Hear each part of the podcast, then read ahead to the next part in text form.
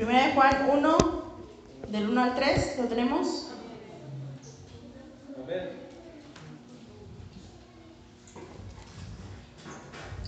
¿Lo leemos todos juntos?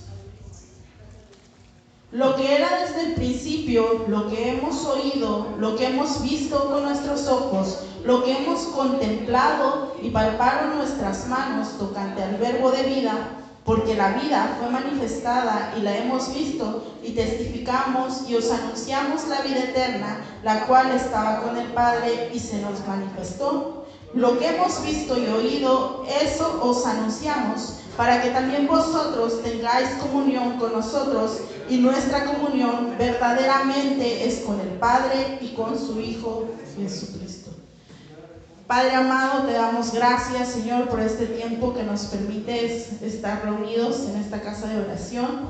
Gracias por la libertad que tenemos en tu Espíritu Santo de poder discernir las escrituras, Señor, de poder incluso externar a los demás, predicarlas, Señor, aun cuando no somos merecedores de ello, Señor. Tú nos capacitas, tu Espíritu Santo nos alienta y nos ayuda, nos da sabiduría para saber hablar a los demás, Padre amado. Te pedimos que tu Espíritu Santo se manifieste en este momento, Señor, abriendo nuestra mente y nuestro corazón y sobre todo para llevar a la práctica lo que ahora hemos de aprender. Gracias te damos Jesús porque tu palabra es viva y eficaz, Señor, y en ella misma nosotros nos santificamos porque tu palabra es verdad. En el nombre de Cristo Jesús, amén y amén. Bien, pueden tomar su lugar.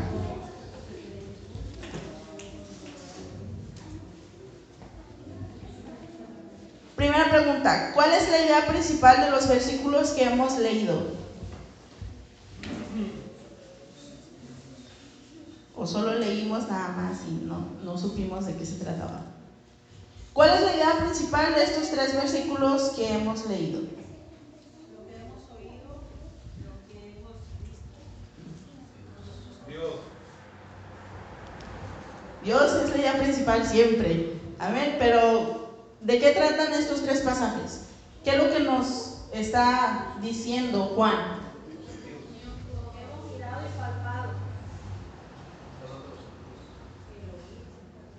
Muy bien, eh, tienen razón, son acertadas sus respuestas.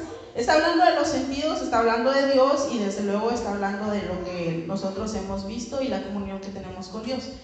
Pero si lo englobamos todo, quiere decir que todo lo que nosotros hemos sentido con nuestros sentidos, valga la redundancia, no lo quedamos nosotros, sino lo que lo comunicamos con los demás. Amén. Y que es el deseo de Juan que al igual que nosotros tenemos comunión con el Padre, con Jesús, los demás también la tengan. ¿Tengo razón o, o les estoy mintiendo y era otro verso? ¿Sí? ¿No? Amén. Bien, el anuncio de Jesús, testificando lo que hemos visto con nuestros ojos, contemplando, vivido con Él, teniendo el deseo de que también otros tengan comunión con Él, de la misma manera, eso es lo que Juan nos expresa en estos primeros versículos de su carta. En esta ocasión quiero llevarlos a comprender junto conmigo que entendamos que como hijos de Dios, este debe ser nuestro deseo real y genuino que no solo nosotros tengamos comunión con Dios, sino que muchos otros más también la tengan.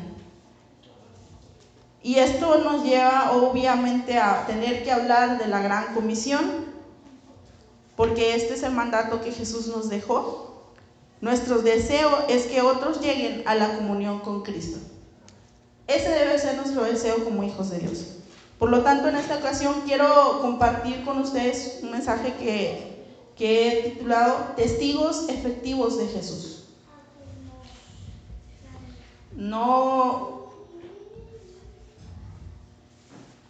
quizás no sabemos qué significa testigos, o sí sabemos. ¿Qué hace un testigo? No es el que toca las puertas, hablo de otros testigos. ¿Qué hace un testigo?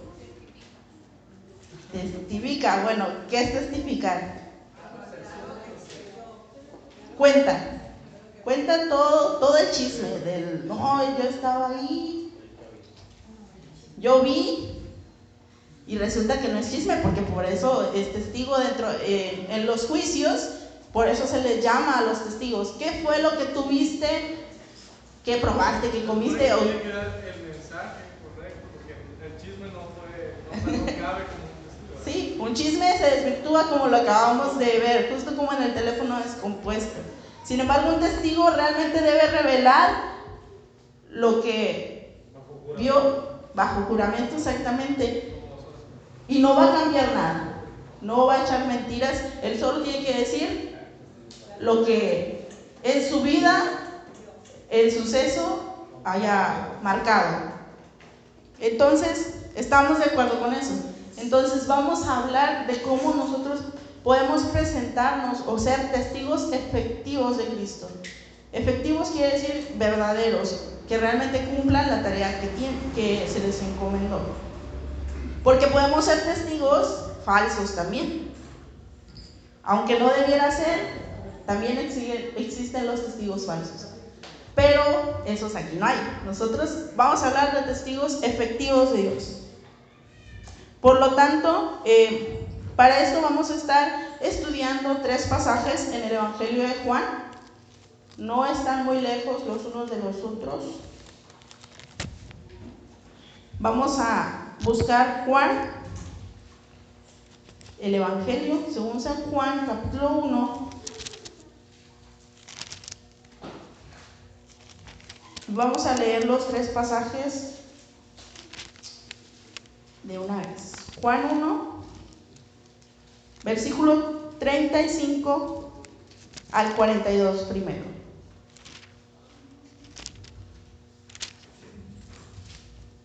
Si alguien lo tiene, lo puede leer.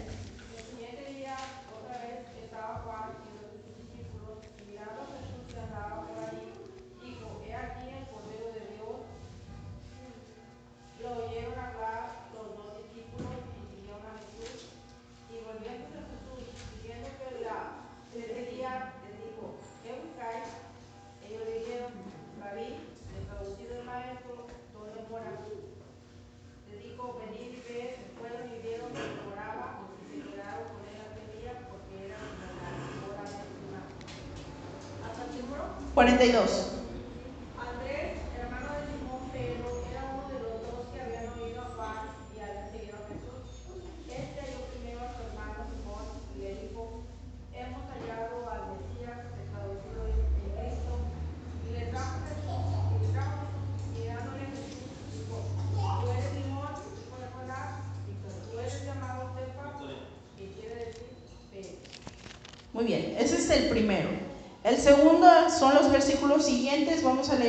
Del 43 al 50.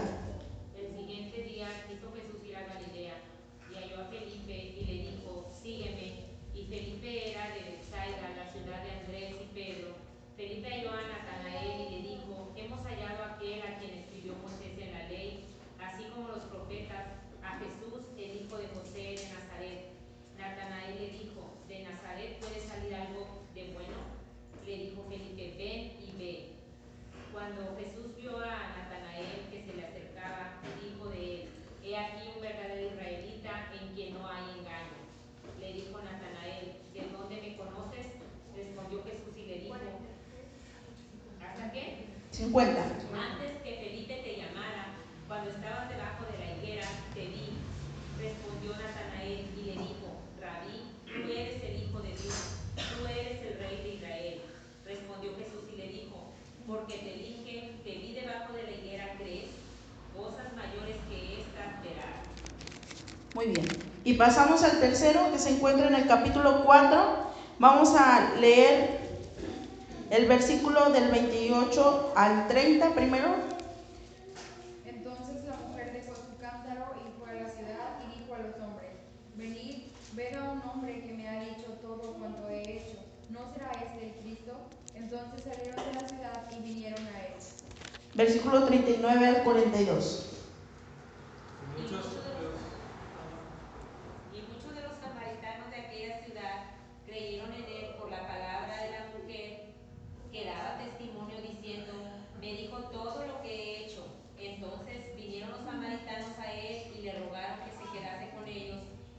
allí dos días y creyeron muchos más por la palabra de él y decían a la mujer, ya no creemos solamente por tu dicho, porque nosotros mismos hemos oído y sabemos que verdaderamente este es el Salvador del mundo, el Cristo. Amén. Muy bien, ¿qué tenemos en común con estos tres pasajes que hemos leído? Se transmiten unos a otros.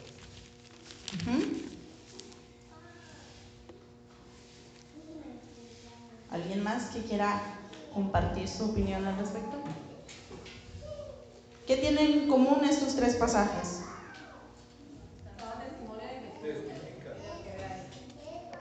Estaban testificando. Y en cada pasaje hay una persona que se destaca, además de Jesús, obviamente.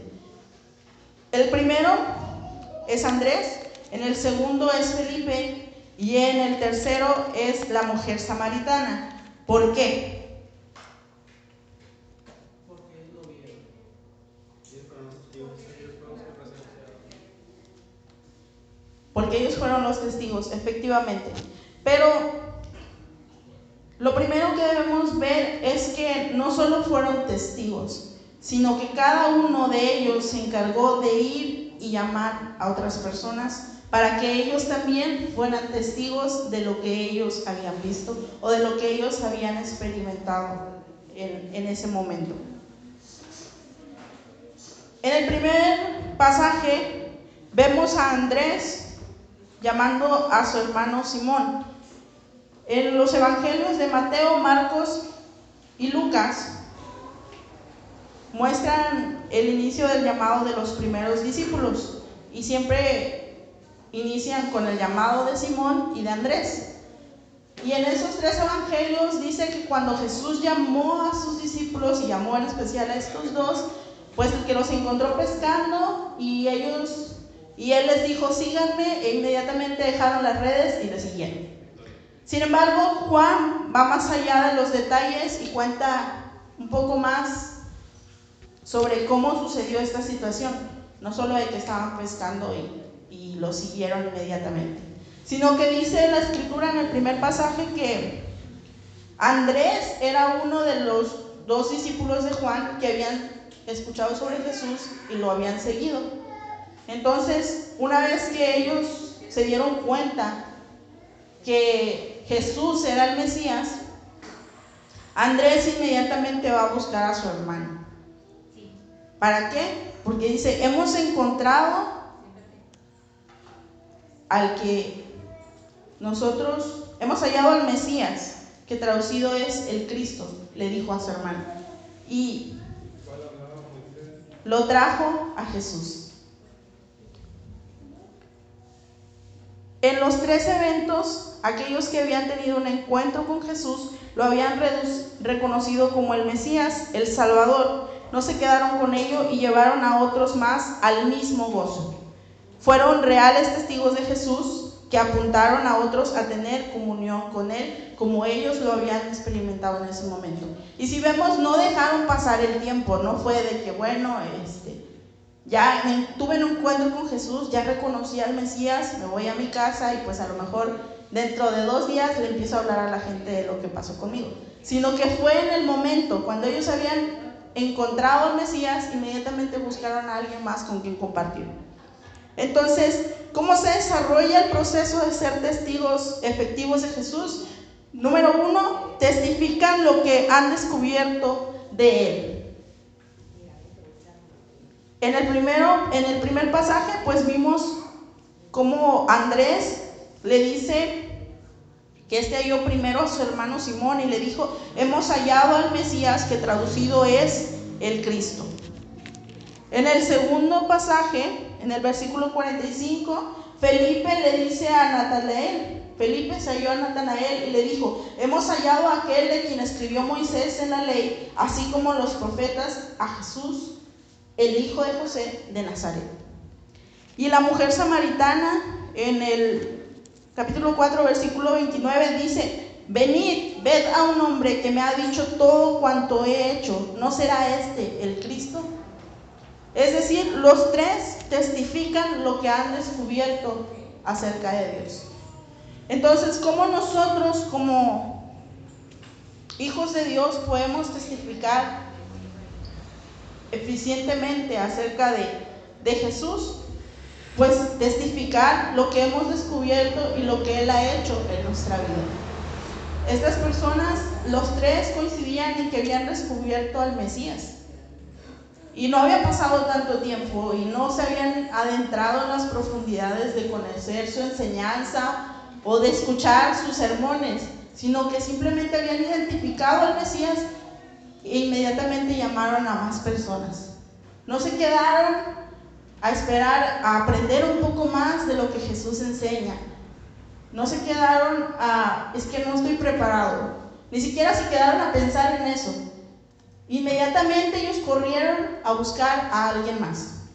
¿Por qué digo esto? Porque pues regularmente esas son algunas de las razones por las que las personas dicen que no testifican delante de los demás sobre lo que Dios ha hecho en su vida porque no están preparados, porque no conocen suficiente las escrituras, porque pues son nuevos en el Evangelio y aún no, no saben cómo hablar a los demás.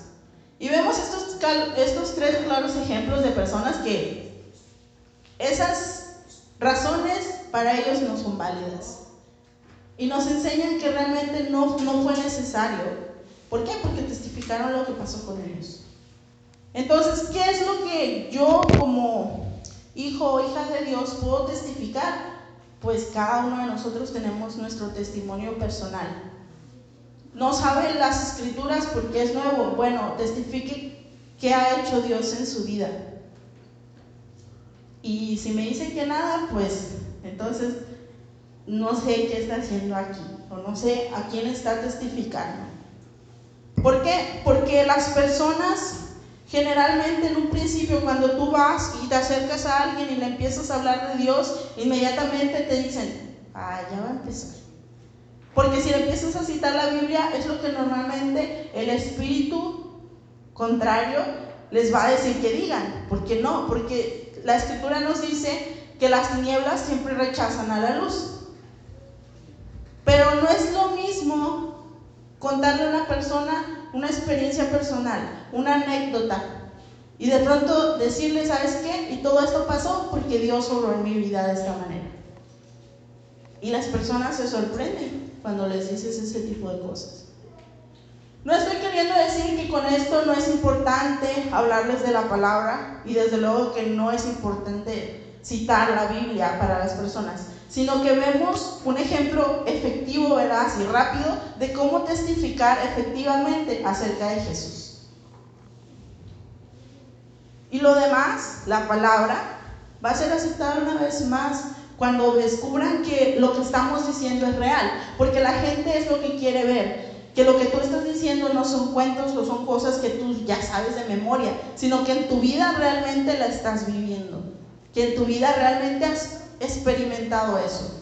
Si yo le hablo de sanidad a una persona, es que Dios obró un milagro en mi vida y me sanó.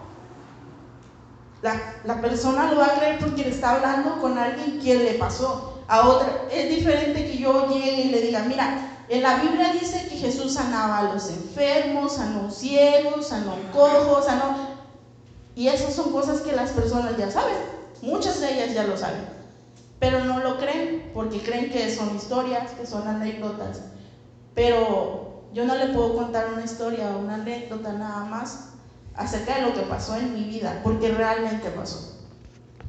Y podemos hablar de muchos ejemplos de cómo nosotros podríamos testificar acerca de nuestra vida, pero no puedo darlos a todos porque el testimonio personal de cada uno es diferente.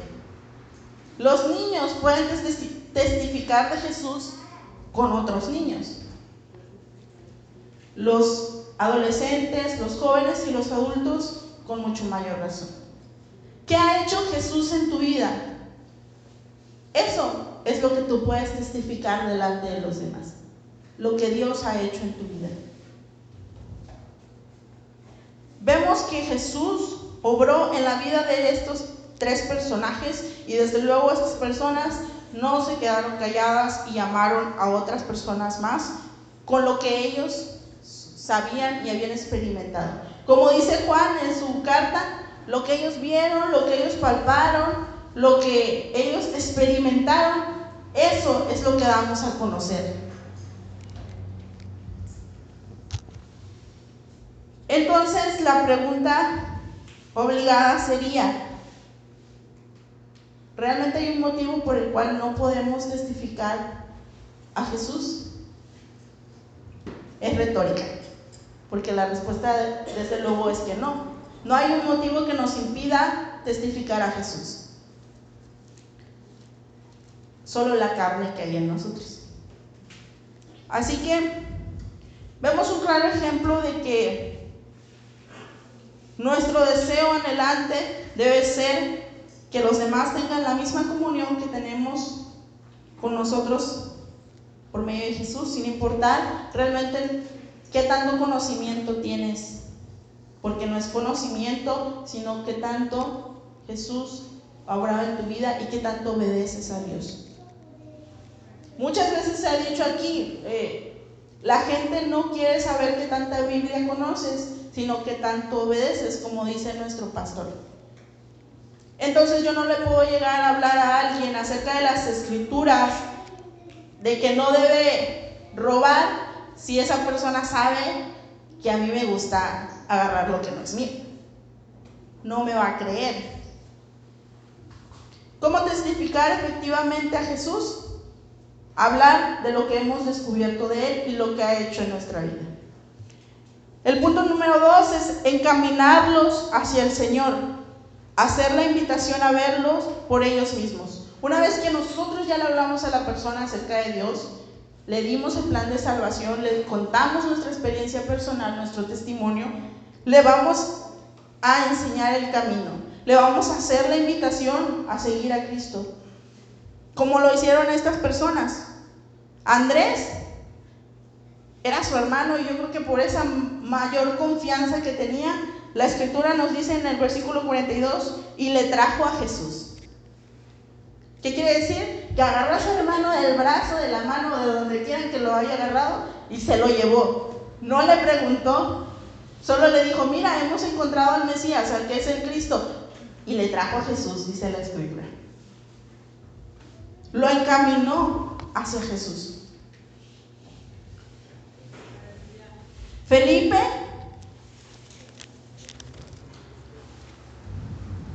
también llama a Natanael Vemos que Natanael le contesta en el versículo 46. Natanael le dijo, ¿de Nazaret puede salir algo de bueno? Le dijo Felipe, ven y ve. Yo ya te conté qué es lo que pasa. Ahora ven tú y experimentalo y velo por tus propios ojos. Que veas que no es mentira lo que yo te estoy enseñando.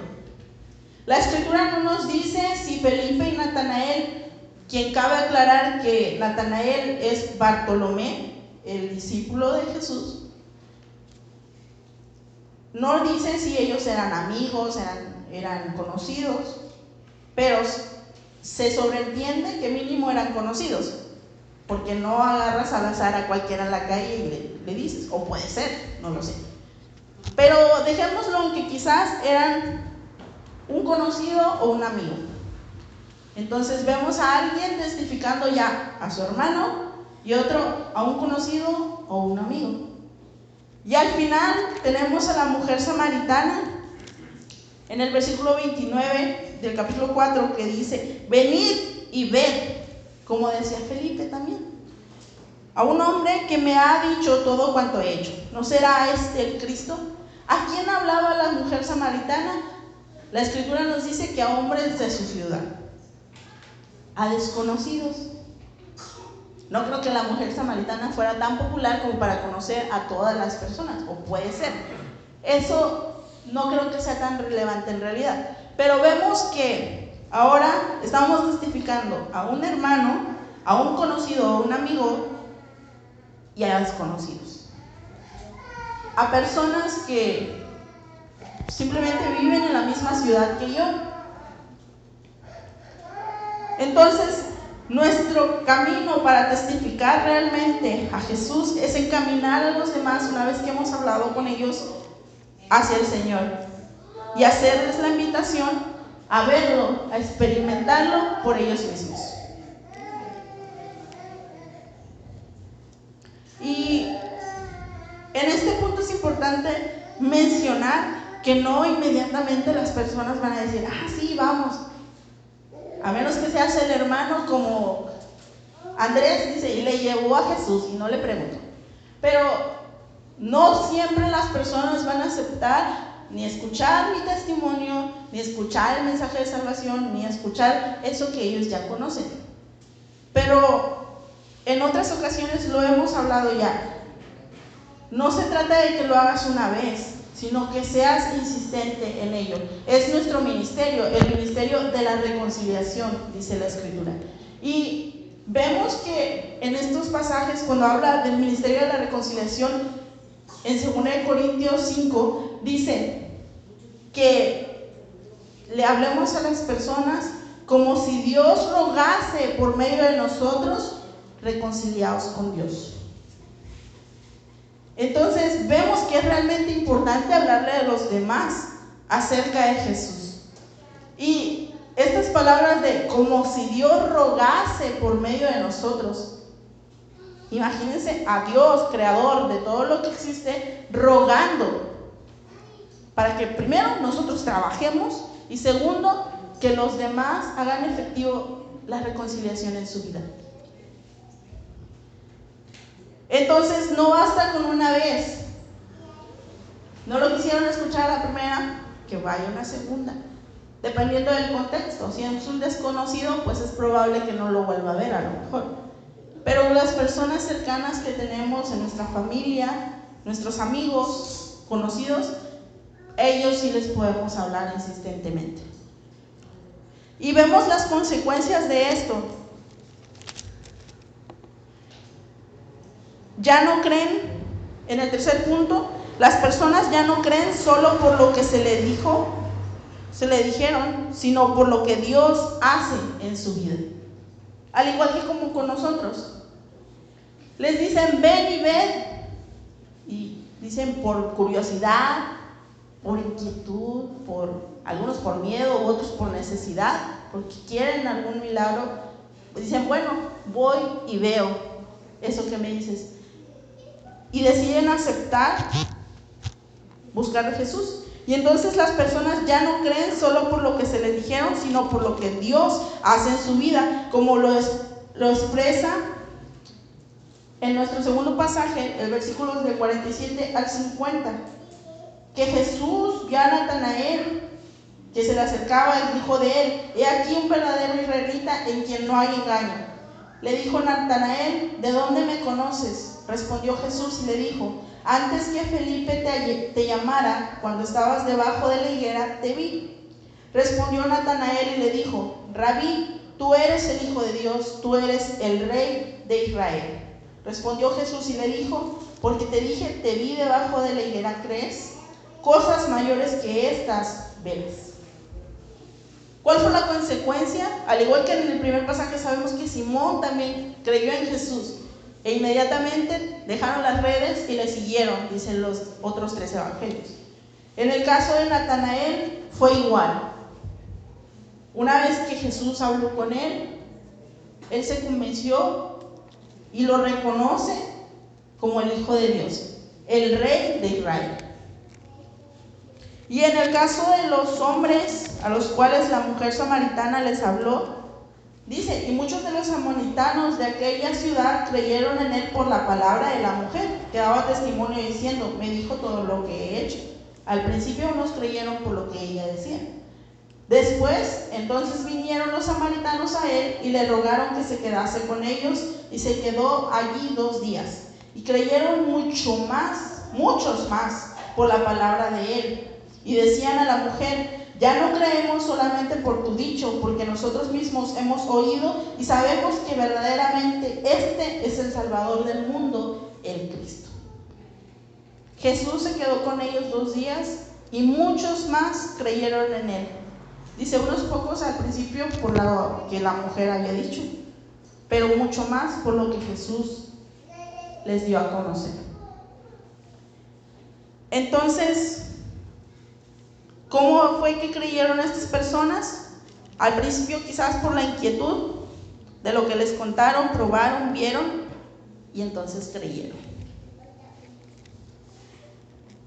Volvemos a mencionar lo que ya es necesario. No siempre van a aceptar a la primera. Debemos perseverar, ser insistentes y sobre todo orar mucho por las personas con las que vamos a compartir.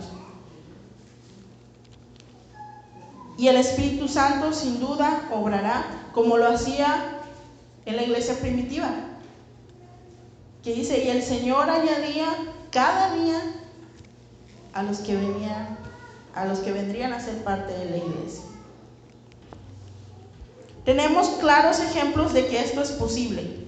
Y para empezar, yo soy uno de ellos. Mi hermana no me dejará mentir y puede testificar eso.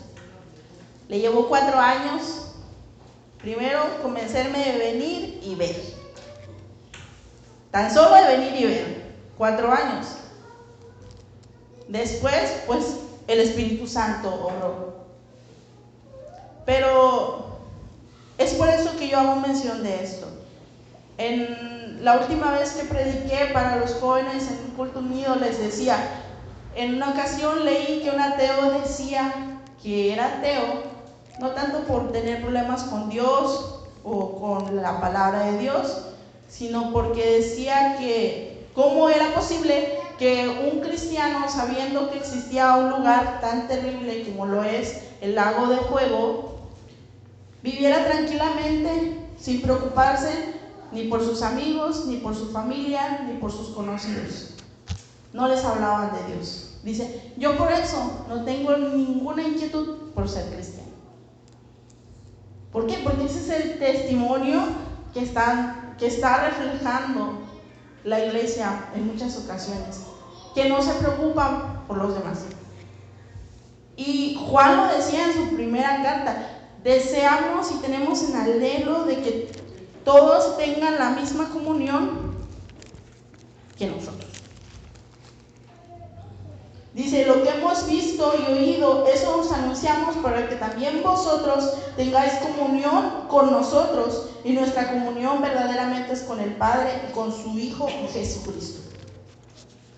Entonces, ¿cuál debe ser nuestro anhelo incesante? Más allá de venir aquí los días de reunión y de cumplir con las diferentes cosas que tenemos que hacer aquí, debe ser dar testimonio de Jesús allá afuera, con los que no están en comunión con Dios aún. Estamos llamados siempre a cumplir con el mandamiento que Jesús nos dejó, que es hacer discípulos. Este debe ser nuestro deseo ardiente en el corazón. Y la verdad es que si no lo hacemos, es que estamos haciendo un reflejo de que somos egoístas. ¿Por qué? Porque pues yo ya, ya me salvé. Bien padre, ya, yo ya fui justificada por Jesús y yo me voy con Él, me voy con Él, yo no me quedo, me voy con Él. Los demás, yo no sé. Porque directamente es lo que estamos diciendo al no vernos interesados en compartir de Jesús a los demás. Todos tenemos amigos o todos tenemos a alguien a quien queremos mucho y que no tiene a Jesús.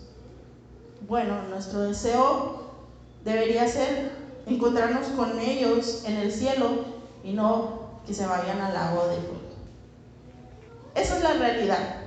Nuestra labor es hablarles de Cristo y hacerles la invitación, como dice el Salmo 34.8, gustad y ved qué es bueno Jehová, qué bueno es Jehová. Dichoso el hombre que confía en él. Como lo decían ellos, venir y ver. No solo te quedes con lo que yo te diga, ven, gustad y ver cuán bueno es Jehová. Dichoso el hombre que en él confía. Recordemos lo que enseña Pablo en Romanos 10, del 13 al 15, que dice, porque todo aquel que invocara el nombre del Señor será salvo. ¿Cómo pues invocará a aquel en el cual no han creído? ¿Y cómo creerán en aquel de quien no han oído? ¿Y cómo irán sin saber quién les predique? Sin haber quien les predique, perdón. ¿Y cómo predicarán si no fueren enviados? Como está escrito, cuán hermosos son los pies de los que anuncian la paz, de los que anuncian buenas nuevas. No desistamos que sin duda muchos de los que estamos aquí es porque Dios no desistió de nosotros. No creo que haya sido la primera que nosotros hayamos tenido nuestro encuentro con Jesús. Inclusive los que nacieron dentro de una casa cristiana. No creo que haya sido la primera. Y si fue así, gloria a Dios. Pero ya les decía yo, en mi caso fueron años. En el caso de algunos hermanos quizás fue inmediatamente como Andrés y Felipe y la mujer samaritana. Les dieron a conocer a Jesús inmediatamente lo reconocieron como el Mesías. Oremos a Dios para que su Espíritu Santo nos ayude a hablar con denuedo, que significa valor, sin temor alguno sabiendo que mayor es el que está con nosotros que el que está en el mundo. Ese es nuestro deber. Que seamos los, los Andrés, Felipes o las mujeres samaritanas de nuestra generación. Hombres o mujeres, no importa. Vemos que Dios no hace excepción de personas y usa tanto hombres como mujeres. Pescador o mujer de muchas parejas, Él no hace acepción de personas. Todos somos instrumentos en sus manos, pero debemos dejarnos usar por Él. Agradezcamos a Dios por quienes ya formamos parte de la comunión con Él y sigamos poniendo acción para traer a muchos más a la comunión con Él. No olvidemos que es una gran responsabilidad. No podemos tomar a la ligera el predicar el Evangelio a los demás, porque esto no es un juego. Estamos hablando de muchas almas. Si ninguno de nosotros nos vemos atraídos de testificar a Jesús, debemos poner cartas en el asunto porque significa que realmente no estamos teniendo una comunión íntima con Él. Porque en eso se resume lo que Juan decía al principio en Primera de Juan. Para que también vosotros tengáis la comunión que con nosotros, porque nosotros tenemos la comunión con el Padre y con el Hijo. Muchas veces cantamos, somos el pueblo de Dios. ¿Y qué dice la canción? Somos un pueblo especial llamado para anunciar las virtudes de aquel que nos llamó de las tinieblas a la luz. Y bien vale. Sin embargo, ¿cuántas veces hacemos eso que cantamos? Es cierto que somos el pueblo de Dios, es cierto que somos un pueblo especial y es cierto que somos llamados a anunciar las virtudes de aquel que nos llamó de las nieblas a la luz. Pero luego que dice, y llevaremos su nombre a cada pueblo y nación, trayéndoles esperanza y nuevas de salvación. Y su amor nos impulsa, no nos podemos callar, anunciaremos al mundo de su amor y verdad. Y usted se queda callado y yo me quedo callada. Entonces, ¿qué coherencia tiene entre lo que cantamos y lo que hacemos? Y y para empezar, eso es algo totalmente cierto. Muchas veces he tenido la oportunidad de compartir con otros y no lo hago porque sé que van a contender conmigo, porque sé que no les interesa o porque simplemente no lo quiero hacer yo. ¿Y qué quiere decir?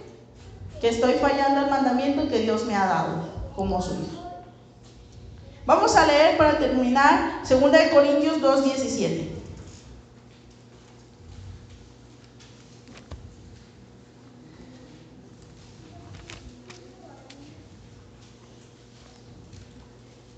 Dice la palabra del Señor, pues no somos como muchos que medran falsificando la palabra de Dios, sino que con sinceridad, como de parte de Dios y delante de Dios, hablamos en Cristo. Y me encantan las últimas palabras. Como de parte de Dios y delante de Dios, hablamos en Cristo. Cuando nosotros hablamos a los demás acerca de Cristo, recordemos que no solo estamos hablando de parte de Dios, sino que Dios está escuchando lo que le estamos hablando a esa persona. ¿A qué hace alusión este, este pasaje? A que no seamos falsos testigos. ¿Por qué? Porque todo lo que compartamos con los demás, Dios nos está escuchando. Estamos hablando de parte de Dios, pero también estamos delante de Dios. Y de eso hemos de rendir cuentas. Les invito a ponerse de pie, vamos a estar orando al Señor por lo que hemos aprendido y meditado en esta hora. No son cosas que no conozcamos, yo lo sé, pero sin duda el Señor nos sigue llamando y nos sigue invitando a que cumplamos la gran comisión y no la hagamos la gran omisión.